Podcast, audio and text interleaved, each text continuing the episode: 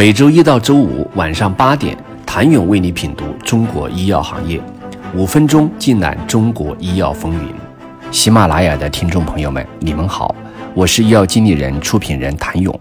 集采对每个药企都是一座难以跨越的山，昔日的大白马长春高新逃不过。在核心产品生长激素遭遇集采后，两个交易日内累计下跌超过百分之二十七，市占率较高的外资原研药企面临的境遇与长春高新何其相似。一般到集采阶段的产品，外资不太需要考虑维护全球价格体系，而是更多的去考虑集采产品的市场规模、市场占有率、渠道、竞争格局和成本等等。核心还是去测算最后的销售额和利润水平，最后做出是否进集采、以什么价格进集采的决策。过去，原研药企在集采进程中做出了很多策略尝试，渐渐摸索出适合的模式。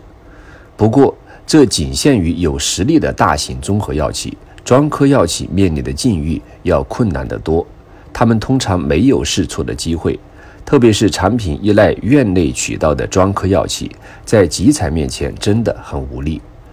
具体而言，市场份额超过百分之五十、销售额过亿的品种若没中标，企业的损失则较大。第三轮国家集采时，参天制药的核心产品左氧氟沙星滴眼液首次被纳入集采名单。由于该品种在国内销售额超过十亿元，国内市场份额占比六成。参天制药与仿制药厂家扬子江药业和中山旺汉展开了价格激战，不过最终落败。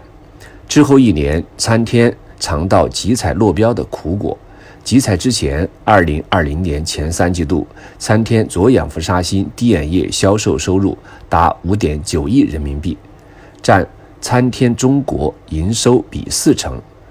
销售额中有百分之六十由公立大医院贡献。落标后，这部分收入也将阶段性的消失。参天制药社长谷内树生也在财务说明会上坦诚，落标造成的短期的营收减少无法避免，将通过加快新产品开发和拓展私立医院、药店、互联网诊疗市场等之前未涉及的领域来渡过难关。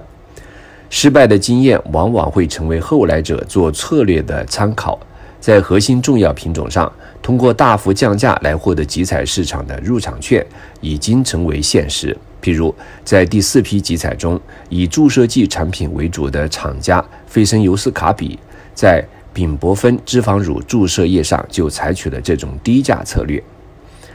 比扬子江、盈科、科伦、德国贝朗都低，降幅达到百分之八十五。据米内网数据显示，二零二零年上半年，我国公立医疗机构终端